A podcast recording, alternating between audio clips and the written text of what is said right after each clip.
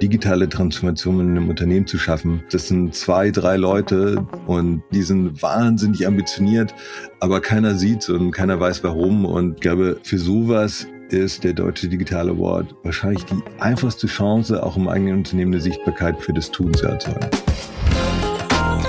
Digitalexperten, der BVDW-Podcast vom Bundesverband Digitale Wirtschaft aus Berlin. Impulse, Netzwerk und Antrieb für den digitalen Markt. Moin Moin, herzlich willkommen zu einer neuen Sonderfolge vom BVDW Podcast. Diesmal geht es um das Thema DDA, den Deutschen Digital Award. Mein Name ist Peer, ich bin eigentlich im echten Leben Creative Agency Partner bei Meta. Ihr kennt mich vielleicht aber schon aus der einen oder anderen Podcast-Folge vom BVDW. Heute mache ich das Ganze natürlich nicht alleine, denn ich habe Robert Andersen bei mir von Jung von Matt. Aber vielleicht, Robert, erzählst du mal ein bisschen, warum bist du eigentlich gerade dabei? Was machst du so? Schieß doch mal los. Hallo Per, guten Morgen von meiner Seite. Ich bin ich bin Robert, ich bin ähm, Kreativgeschäftsführer bei Jungformat Creators und wir beschäftigen uns mit jeglicher Content-Kreation und Kreativität, die man automatisieren und skalieren kann. Und ähm, ich hatte dieses Jahr das Glück, ähm, Jury-Präsident des Deutschen Digital Awards zu sein. Und ähm, deshalb bin ich heute mit dir hier. Danke dafür. Ja, super cool. Vielleicht magst du den Leuten da draußen nochmal erzählen, ähm, was eigentlich der Deutsche Digital Award ist und warum der so wichtig ist. Wir saßen ja da beide in der Jury. Erzähl doch mal ein bisschen. Der Deutsche Digital Award ist eine Erfindung des äh, BVDWs. Insofern ähm, müsste das den Zuhörern vielleicht sogar bekannt sein. Was, was der Deutsche Digital Award äh, tut, ist, er, er ähm, schafft ein, ein Maß für äh, das, was digitale Transformation und Innovation leisten kann. Normalerweise ist das ja, sind das ja sehr business äh, interne KPI-Zahlen. Also jedes Unternehmen hat bestimmte Ziele und äh, treibt dann Digitalität voran und manchmal funktioniert es und manchmal funktioniert es eben nicht. Und der Deutsche Digitale Wort gibt all denen die Chance, ihre Transformationserfolge auch nach außen zu zeigen. Ähm, das geht auch für Kommunikation, das geht auch für Social Media, aber es ist immer die Perspektive, was, was, wie wurden, wie wurden Ideen, wie wurden Geschäftsmodelle besser durch den Einsatz von Digitalität. Ja, cool. Ich glaube auch, was immer ganz spannend ist, ist, ist das Signal in den Markt. Dass im Endeffekt der Markt mal sieht, was ist gerade State of the Art, wo gehen so, gehen so Trends hin, was passiert gerade, um sich da auch hier und da mal ein bisschen was abzugucken und sich inspirieren mhm. zu lassen. Das finde ich auch immer noch ganz cool.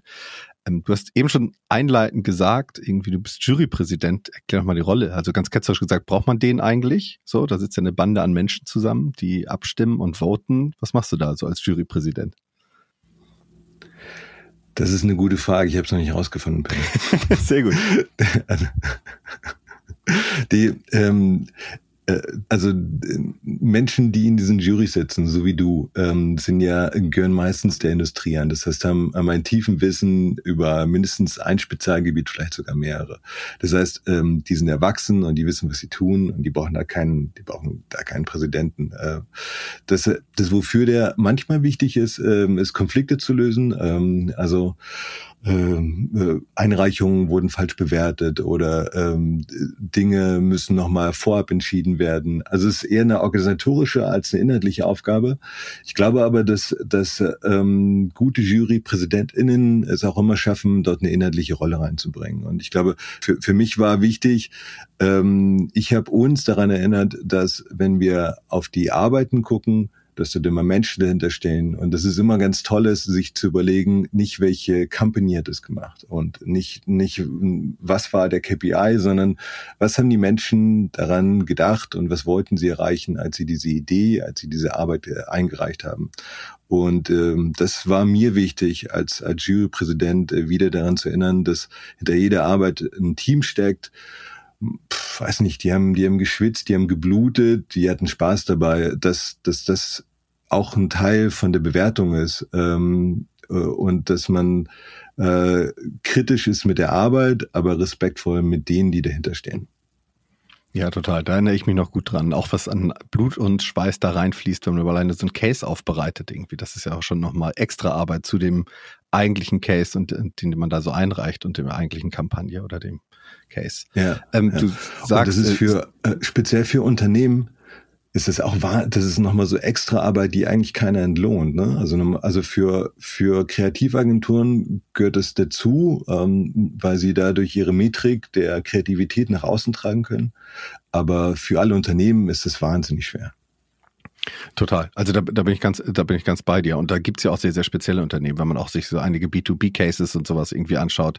Die sind jetzt, haben jetzt keinen trainierten Muskel auf Award-Einreichungen und sowas. Und genau, das sind halt auch die ja. Teams, die man da halt mal abfeiern muss. Dann halt auch im Zweifel mit einem Shortlist-Platz oder halt dann wirklich Metall. Aber ich, ich habe jetzt gerade mit B2B fast ein bisschen vorgegriffen. Es ähm, gibt ja äh, unterschiedlichste Kategorien. Hast du eine Lieblingskategorie oder vielleicht mehrere? Robert, gibt's da irgendwas? Ich finde die, also ähm, der deutsche digitale Wort muss sich ja mal darin beweisen, dass die Dinge digital sind. Und als der gegründet wurde und als der Name gefunden wurde, ich glaube, da war noch so ein bisschen Atempause nach digital. und inzwischen, inzwischen fragt man sich dann eher so, ja, Digi, was ist denn halt nicht digital heutzutage? So, also es, und, und ich glaube, ich glaube, ähm, deshalb sind mir die Lieblingskategorien ist, wo man das, wo man das am meisten spüren kann. Äh, also es gibt, gibt ganz tolle Kategorien wie Branded Content, aber dann gibt es möglicherweise auch andere Worte, die das genauso abbilden. Und ich finde, ich finde Kategorien gut. Also ich mag digitale Transformation. Es ist wahnsinnig schwierig, dort gute Sachen einzureichen, gut zu finden, aber eigentlich ist es, ist es eine, eine Signature-Kategorie für den DDR. Ich finde, ich finde App ist eine super Kategorie, weil auch dort äh, sind meistens in den der Jury Menschen, die selber UX-Designer sind oder UI-Designer sind oder irgendwie wissen, wie Customer Journeys funktionieren oder oder irgendwie Produktentwickler sind. Insofern äh, ist dort auch eine ganz tiefes Wissen darüber, warum das jetzt irgendwie gut ist und dass, dass das vielleicht auch echt funktionieren kann und dass das jetzt nicht nur irgendwie die hunderttausendste oder weiß ich, millionste App in irgendeinem App Store ist. Und die dritte Kategorie, das fand ich, fand ich, fand dieses Jahr ganz gut, ist, ähm, war, war Social, weil und darauf hattest du mich ja trainiert, weil du ja diese, diese Kategorie vorstandest, ähm, weil, weil Social einfach nicht immer nur ähm, ein, eine erfolgreiche und großartige Idee ist, sondern am besten ja auch darauf abgezeichnet soll, Elemente zu benutzen, die ihr es eben nur auf Social geht. Und ich glaube, das sind, das sind einfach ähm, dessen Bewusstmachung und äh, tiefergreifende Einsichten, die es beim DDA gibt, warum ich es gut finde, dass dieser Award auch so existiert in Deutschland. Ja, cool. Besser hätte ich es nicht sagen können bezüglich Social. Also äh, da habe ich nichts zu ergänzen. Und äh, jetzt, wo wir mit den Kategorien durch sind, Robert, vielleicht hast du so ein paar Gewinner, die dir besonders im Gedächtnis geblieben sind. Und vielleicht kannst du direkt sagen, warum, was sie besonders gut gemacht haben. Weil da gab es ja einige Cases. Wir haben ja ein bisschen was an Metall verliehen. Ja. Ich fand den ähm, im Gedächtnis bleiben ist, ist ein guter Punkt, weil das ist ja also ähm, äh, Merk Merkfähigkeit, Merkwürdigkeit sind ja sind ja eigentlich sehr humane KPIs, äh, wie, wie, unser, wie unser Gehirn funktioniert, wie unsere Gefühle funktionieren. Und mir ist, mir ist im Gedächtnis geblieben, ist das FDP-Wahlprogramm. Das war, äh, ich weiß gar nicht, was es bekommen hat. Ich glaube, das war gar nicht so super groß, aber ich fand das, ich fand das, ähm, ich fand das für das, für diese Partei fand ich das eine großartige Inszenierung ihres Wahlprogramms, ähm, das eben wahrscheinlich normalerweise niemand lesen würde. Und das Problem ist auch nicht neu, dass niemand sich Wahlprogramme durchliest, sondern eigentlich jemand vorgefertigte Meinungen hat und ist dann eigentlich Stammtischwähler oder ist oder wird durch die besonders hübschen Schwarz-Weiß-Fotos eines Kandidaten dann nochmal umgeworben und findet den halt irgendwie besser als den anderen. Aber den, aber, aber das fand ich, das fand ich gut gelöst. Und ähm, das ist jetzt im Audio schwer, dieses, diese, diese Idee zu beschreiben und diese Aktion. Aber ähm, wenn man sich das vorstellen kann, das war, es war eine, eine, ein Story-Highlight auf Instagram, in dem äh, ganz viele Folien hinter waren, also wie so eine wie, wie so eine ganz lange PowerPoint-Präsentation. Es war visuell extrem gut gemacht. Es hatte hatte irgendwie auch paar auch paar schöne Kalauer drin. Äh, es heißt ja WLAN und nicht WLAM, so also da war da war so ein bisschen bisschen Copywriting-Witz drin. Aber es hatte aber es hatte eine hat auch einen guten Nutzwert. Also immer immer dann, wenn es wenn es eine Vertiefung gab, äh, gab es halt ein gab es ein äh, einen Swipe-Up-Link äh, oder einfach nur einen Link und dann konnte man dort auf die Website des Portalprogramms gehen. Und das wurde dann in dem proprietären Browser von Instagram geladen und dann hat man das wieder geschlossen und hat dann, hat dann weiter gescrollt. Also ich finde das, ich finde das eine, eine sehr simple, aber trotzdem kraftvolle Lösung. Ähm, das fand ich super. Was ich auch großartig fand, war, war, ich weiß nicht, ob du dich daran erinnern kannst, diese Idee von MyPiggy, ähm, also wo man, Sparschwein? Wo, wo es eine, das IoT-Sparschwein, ja. wo man alles Mögliche reinwerfen konnte. Und, und dass sich das eben auch aufhüllt, wenn, wenn die, wenn die Oma einfach nur an das Bankkonto überweist. So. Und ich fand das, ich fand das eine gute Darstellung, also, also zu demonstrieren, äh, wie, wie schön es ist und das, und dass dieser, dieser Akt des Sparens äh, zu so einem zu so einem äh, Symbolakt wird. Und das Sparschwein ist ja immer etwas, was was irgendwie so als als also wenn man Kinder hat, dann äh, dann muss man sich irgendwann dieser Frage stellen, so wie wie wie schafft man eine finanzielle Erziehung von von dem, was man vielleicht selber nicht so ganz geschafft hat und und, und die Kinder werden mal sparsamer als man selber. Und ich fand das eine großartige Lösung, dass dass dass dass das total connected ist, äh, dass es Anzeigen hat, dass man auch irgendwie Wecker damit anstellen kann. Äh, mega, mega Ding. Und ich, ich frage mich, warum das nicht irgendwie auf Amazon irgendwie auf Nummer eins steht, irgendwie bei den, bei den Verkaufscharts, weil ich würde das sofort kaufen. Ich glaube, es war an eine Bank connected. Ich glaube, das war ein bisschen die Challenge, warum das nicht bei Amazon jetzt groß Ja, das war nicht meine Bank, das ist das Problem, ja. Ja, ja. Ja was ich auch richtig ja. gut fand an einer Idee ist einfach, Menschen früh beziehungsweise Kinder früh an digitale Währung auch zu gewöhnen. Ne? Also wenn das, was du gesagt hast, dass wenn Omi überweist oder Opi, dann sehe ich das da dran, ohne dass da zwingend Geld reinkommt bei immer digitaleren Bezahlmodellen. Ja. Das ist sicherlich auch mega ja. wichtig im Bereich von Education, da früh dran gewöhnt zu werden, dass es Werte gibt, die nicht zwingend anfassbar ja. sind. Ja, das ist, das ist zumal dann auch nochmal wichtig, wenn dann sozusagen, wenn dann, wenn dann das nächste Alter kommt, wo man dann mit dem Gaming beginnt und dann so In-App-Währung hat und das dann einfach nur so Klimpergeld wird, aber das, das Klimpergeld dann irgendwie dann auch mal ähm, wahrscheinlich äh, äh, Fiat-Währung wird. Ähm, äh, also ich fand das äh, eine, eine großartige Innovation, wirklich ganz äh, äh, absolute Weltklasse. Voll. Hast du noch ein Beispiel oder bist du durch mit den erfolgreichen Cases, die du im Kopf hast? Die, na, das, also vielleicht, vielleicht dort, wo, wo man, wo man, wo man sagen muss, wo wir ausgebrochen sind aus dem, was ich vorher zitiert habe, als der deutsche Digital Award ist dann am Ende sowas wie Show Us Equal, also Show Us Equal, wo es, wo es, wo es um ähm, Emanzipation äh, von Fußballerinnen geht und äh, und dass die und das und das dann auch sehr einfach dargestellt wird über einen ähm, äh, klassisches Key Visual, also eine, eine Socke, die eben nicht ganz nach oben gezogen wird.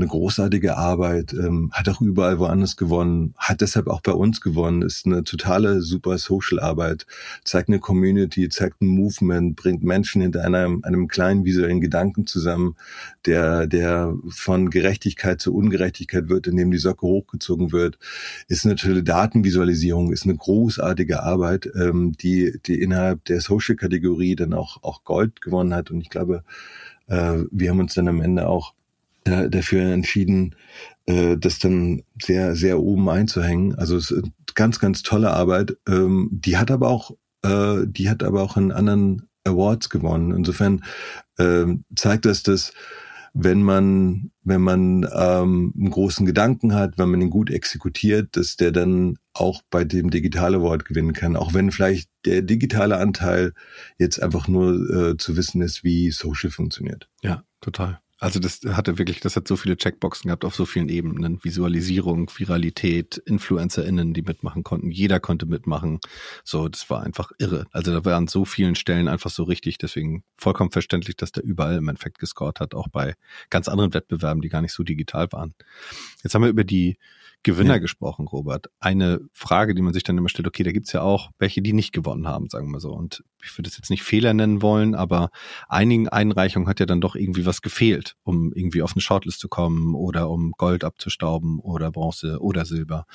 Ähm, Hast du irgendwelche Tipps für die? Also was kann man so lernen bei denen, die es nicht geschafft haben, damit das Menschen, die uns zuhören, nächstes Mal vielleicht ein bisschen anders machen bei der Einreichung oder schon beim Case an sich? Die, ähm, ich, ich glaube, es gibt den, ähm, äh, wir haben, wir haben über Unternehmen gesprochen und dass, und, und dass dieser Award eine Chance ist, bei Unternehmen eine, eine Sichtbarkeit für das eigene Tun zu erzeugen. Also nehmen wir jetzt den, den Worst Case, digitale Transformation in einem Unternehmen zu schaffen. Was nicht, das sind, das sind zwei, drei Leute, die, die den tollen Titel bekommen haben, in einem Accelerator-Team zu arbeiten und die hängen an jemanden dran, die haben keine Reporting-Line, die, die wurschteln da vor sich hin, die sind wahnsinnig ambitioniert, aber keiner sieht's und keiner weiß warum und, und eigentlich äh, wartet man im, im meeting darum, ja, brauchen wir das jetzt eigentlich und was haben die denn gebracht und äh, das ist ja jetzt noch gar nicht rentabel. Und ich glaube, für, für sowas ist der Deutsche Digital Award wahrscheinlich die einfachste Chance, auch im eigenen Unternehmen eine Sichtbarkeit für, für das Tun zu erzeugen. Und was fehlt solchen Teams, was fehlt solchen Einreichungen? Und das ist häufig ein, eine Erzählweise, also ein Storytelling, ähm, was nicht nur das Problem beschreibt, sondern was, was das Gefühl in dem Problem äh, drin steckt. Also wenn ich darüber rede, dass, äh, dass, ähm, dass ähm, jetzt als Unternehmensproblem ähm, bleiben wir bei dem MyPiggy, äh, bei diesem Sparschwein, ähm, dass Menschen äh, zu spät verantwortungsvoll lernen, mit ihrem Geld umzugehen, dann, dann ist das ja erstmal ein gutes Problem, aber emotional wird es in dem Moment, in dem man sagt, naja, warum ist es nicht ein bisschen unfair, dass, dass Oma, wenn, wenn Oma, die äh, 150 Kilometer entfernt wohnt, etwas überweist, dass das eben nicht sichtbar wird wie das Kind und nicht in dem Sparschwein landet. So, wie kann man denn das lösen? Mhm. Und ich glaube, diese, das, das, das Fokussieren auf, auf den Nutzer und auf das Gefühl des Nutzers, was man, was man, was der in sich trägt, was, das sind, das sind ganz klassische Gefühle. Das kann, das können niedere Gefühle sein, wie irgendwie, wie Neid, abgehängt sein oder einfach äh, klassische Emotionen wie, wie, wie Traurigkeit oder ganz starke Gefühle von Fairness und irgendwie Freiheit schaffen. Ähm, wenn man sowas, wenn man sowas in diesem, in diesem Case ansprechen kann, meistens ist das immer in den Arbeiten drin, weil weil ansonsten wären das auch keine guten, also ist das meist noch nie ein guter Business Case, weil dann löst es ja nicht für nichts für nichts für Menschen. Also es sind ja in den seltensten Fällen sind das ja ähm, äh, landen ja bei uns reiner Optimierer Cases ähm, und ich glaube, den Fokus darauf zu legen, das macht das macht es einfacher für alle Jury, ähm, für für alle Juristen für, alle ähm, ne, Männer und Frauen, die, die in der Jury drin sind. Und das macht es dann auch einfacher, diesen Case und diesen Wert der eigenen Arbeit darzustellen. Ja, man mag es kaum glauben, aber auch Menschen, die in der Jury sitzen, sind empathisch und äh, können sich so viel, viel besser reindenken, so wie du es gerade umschreibst. Ähm, kommen wir zu einem anderen Thema. Das ist so wenn wir jetzt mal vorspulen, wir haben jetzt über den letzten DDA gesprochen, wenn wir jetzt in, uns im nächsten Jahr irgendwie hoffentlich wiedersehen, ähm, was glaubst du, was wir da so sehen werden? Siehst du schon irgendwelche Innovationen, Themen, irgendwelche Trends? Zeichnet sich da schon irgendwas ab im Markt, von dem du glaubst, dass wir es bald sehen werden dann bei der nächsten Jury-Session? Mhm man, man sieht ja die, man sieht ja Arbeiten, die, die gelan, die geschaffen wurden, die aber nicht mehr in der Einreichungszeit äh, der, des Deutschen Digital Awards waren. Und da gibt es ja ein paar, paar tolle Sachen. Ich glaube, was, was, was uns begleiten wird, es wird äh, auch nächstes Jahr noch mehr Metaverse Cases geben, weil die ganze Web3-Thematik, die ist bei uns, also bis auf, bis auf einen NFT-Case ist es bei uns noch gar nicht so richtig angekommen. Wir, wir waren da so ein bisschen, die, die Einreichungsfrist war da, war da schneller vorbei, als die Arbeiten für fertiggestellt wurden. Und jetzt kommen, jetzt kommen ja jetzt noch ganz, ganz viele Unternehmen, die, die, die erst die Abteilung aufgebaut haben. Und ich glaube, das Thema Metaverse ist insofern ähm, ein spannendes Bearbeitungsfeld, weil weil viele Menschen dort, dort einen Freiraum haben, die normalerweise marginalisiert werden, die vielleicht eigentlich keine Chance haben, äh, die zu sein, die sie sind. Und in VR-Chat oder in Roblox oder in, in, weiß nicht, Fortnite können sie das aber trotzdem sein oder in Decentraland. Und ich glaube, ich glaube, dass das herauszustellen, das, das hat jetzt, glaube ich, jeder Kreative sozusagen für sich verstanden oder, oder konnte das für, für sich ausprobieren und jetzt müssten dann noch langsam mehr von diesen Arbeiten erzeugt werden. Ähm, ich, ich glaube, das, das ist jetzt so ein bisschen ähm, Hype-Cycle-Quatsch, aber ich glaube, ich glaube, AI kommt zurück. Mhm. Also ich glaube, dieses glaube, die, also das, was wir, das, was es bei, bei Google mit diesem äh, Lambda-Spook gab, ähm, dass, dass die Sentinel werden. Ich glaube, äh, dadurch, dass GPT-3 äh, jetzt eigentlich jeder die Möglichkeit hat, da irgendwie Zugang zu haben, dass das auch einigermaßen einfach zu benutzen ist.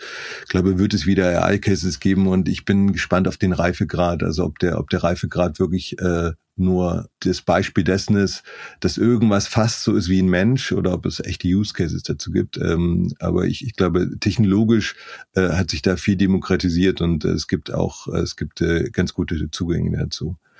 Und das Dritte, was ich glaube, was kommen könnte, ist, das ist mir aufgefallen beim, beim Thema, beim Thema Metaverse, als ich mich in, in den letzten dreiviertel Jahren tiefer damit beschäftigt habe, ist eigentlich dieses Deep Community Building. Also, also, dass man, mhm. dass man das, wofür früher mal das Internet geschaffen wurde, dass es gleichgesinnte Menschen zusammenbringt, die eine, die ein Nischeninteresse haben, die interessieren sich nur für französische Literatur, aber bitte nur Bücher in der Originalfassung. Dass das, dass das wieder da ist in, in verschiedensten Community-Funktionen, also vor allen Dingen natürlich auf Discord, aber auch auf Reddit. Ähm, und äh, ich glaube, ich glaube, so Community Building als Dialog, das, das müssten wir uns auch beim DDA nochmal vornehmen, weil wir hatten, ich hatte das Gefühl, wir hatten, wir hatten keine gute Unterkategorie, um diese Dialogerfolge darzustellen. Also so, so, so PR-Arbeit, ähm, das, mhm das äh, da da könnten wir uns noch mal selber auf den auf den Hosenboden setzen und und überlegen, wie man äh, wie man das besser darstellen kann direkt eine Hausaufgabe mitgenommen aus dem Podcast. Sehr gut. Können wir uns direkt dann zu austauschen danach. so, aber man muss ja eine sagen, eine Community wurde der auch bedient beim letzten Award, wenn ich mich daran erinnere, wie tief man digital einsteigen konnte in Archive. Ich weiß nicht mehr genau, welches Archiv es war und sich direkt ein paar gemeldet oh ja, haben aus der Jury stimmt. und gesagt haben, hey, ich bin total interessiert in irgendwelchen Stadtarchiven zu stöbern.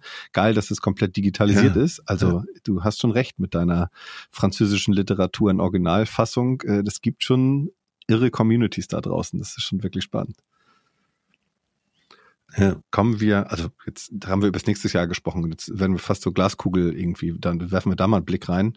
Ähm, wir lassen das nächste Jahr mal hinter uns. Was siehst du an großen Trends in der Zukunft? Also jetzt 2023 und weit darüber hinaus.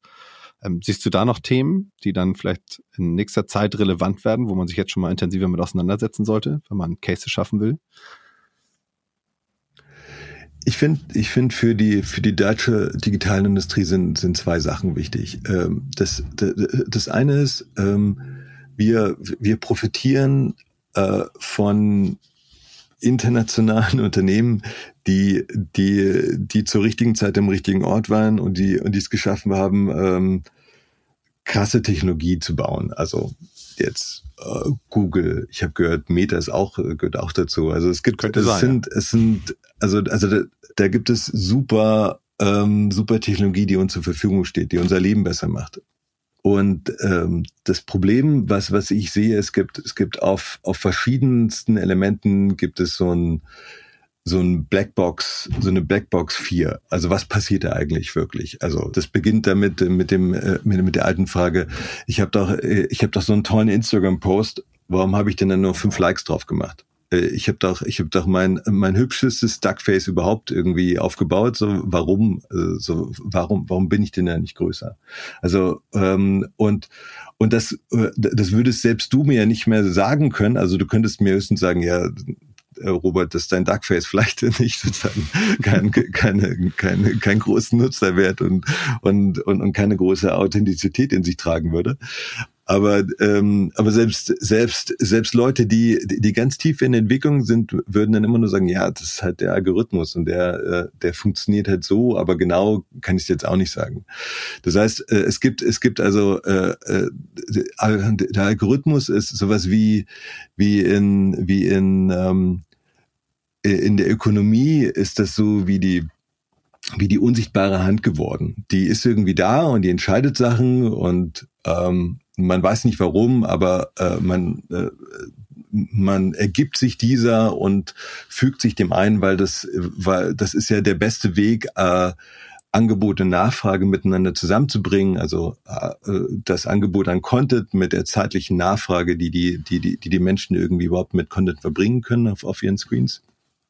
Und ich glaube, ich glaube, dort, dort sich mit zu beschäftigen und um wirklich reinzugehen und zu erforschen, in welchen, welche Contents funktionieren gut und, und welche, und, und wie kann ich denn mehr Transparenz in meine eigene Benutzung von Algorithmen reinbringen, und kann ich nicht vielleicht wieder Counter-Algorithmen einsetzen? Also das, es klingt jetzt ein bisschen militaristisch, aber einfach einfach ein Monitoring schaffen für das, was äh, was da draußen an Algorithmen passiert. Also bei also bei Mediaplanung ist ja auch so. Ich habe ja ich, ich entscheide eigentlich auch nur noch das, das KPI-Ziel, will ich Reach Engagement oder Conversion.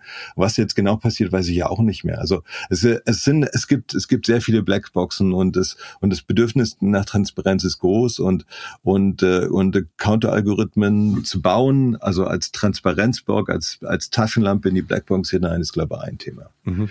Über das, ähm, über das Algorithmen-Thema könnten wir glatt eine separate Session machen. Da müssten wir fast einen separaten Podcast dazu machen. Da kann ich dir noch eine Menge drüber erzählen. Aber bin ich, bin ich, bin, ja, also es wäre wär auf jeden Fall ähm, gerne. Ich bin, ich bin dabei. Ähm, das zweite, das zweite Thema, was ich, was, was uns bleiben wird, ähm, also ich bin, ich bin jetzt weder ähm, Web 3 Maximalist noch Minimalist, aber ich glaube, eine Sache, die, die, die uns bleiben wird, äh, auch jetzt in den kommenden 24 Monaten ist die Idee äh, des Revenue Shares. Also normalerweise äh, konnten Künstler, also bildende Künstler oder Musiker oder oder jegliche Art von von Creator, einfach Leute, die die die super gut die super schnell Gummiboote aufbauen können und, und dafür sozusagen äh, Menschen gefunden haben, die das, die das total spannend finden. Also, also Creator, die haben sich, die, die haben sich bisher immer, immer für, für die Reichweite und, und für die verkaufte Aufmerksamkeit finanziert. Und ich glaube, dass, dass, dass in dem, was NFTs sind, ähm, die vor allen Dingen ja eine Chance drin stand, ist, in dem Moment, in dem ich jetzt mein, mein Bild oder mein Musikstück oder mein Video äh, verkaufe äh, und jemand anderes das dann weiterverkauft, dann, dann hört, dann hört die Einnahmequelle für mich nicht auf. Also normalerweise als, als Künstler, ich bin junger Künstler und habe dann weiß nicht, die meine, meine, meine besten Arbeiten an meinen Galeristen verkauft und der hat die dann weiterverkauft und der wurde vom Collector verkauft und der hat es an nächsten Collector zurückverkauft und irgendwann ist, sind die Dinge Millionen wert, aber ich habe trotzdem nur die 3000 Euro vom Anfang gekriegt. Und ich glaube, das, das ist eine, das ist eine strukturelle Veränderung von, ähm, von Kreativität und wie Kreativität geschaffen wird. Und es schafft auch noch mehr Verbindlichkeit, nicht nur einmal eine Sache rauszuhauen und nicht nur ein bisschen Drop Economy zu machen, sondern wirklich verantwortlich zu zeigen für das Werk und was daraus entsteht.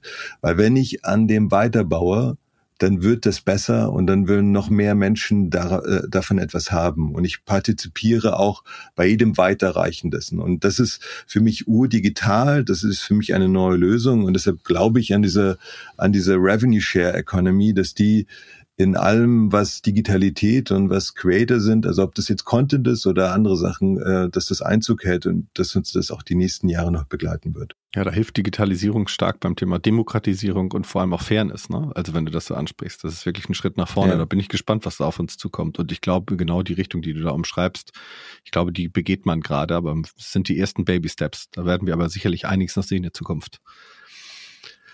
Robert, ich habe nicht mehr zu sagen als Danke, denn das war irgendwie, das war wirklich klasse. Ich habe auch noch mal eine Menge mitgenommen und ich werde definitiv das eine oder andere jetzt noch mal mir ergoogeln und noch mal tiefer einzusteigen. ähm, gerade was das Thema Counter-Algorithmen angeht, die du ein paar Mal genannt hast. Äh, aber sonst können wir auch gerne mal so zu Algorithmen schnacken. Ich hoffe, wir sehen uns nicht erst in der Jury 2023 wieder, sondern vorher nochmal. Und ansonsten vielleicht überlegen wir uns nochmal die eine andere Spezialfolge zum Deutschen Digital Award. Falls ihr Feedback habt, schickt uns das gerne an den BVDW. Und ansonsten, Robert, vielen lieben Dank und ihr da draußen bleibt gesund. Bis bald. Tschüss, tschüss. Ciao, Robert. Danke, Per, dass ich dabei sein durfte. Tschüss, ciao. Das war Digitalexperten, der BVDW-Podcast vom Bundesverband Digitale Wirtschaft. Produziert von 1. Studio, dem Dienstleister für hochwertige Podcasts und digitale Formate. Dir hat unsere Show gefallen? Dann freuen wir uns über deine Empfehlung. Hast du Themen, über die du mehr erfahren möchtest? Melde dich bei uns. Die Kontaktdaten findest du in den Show Notes und auf bvdw.org.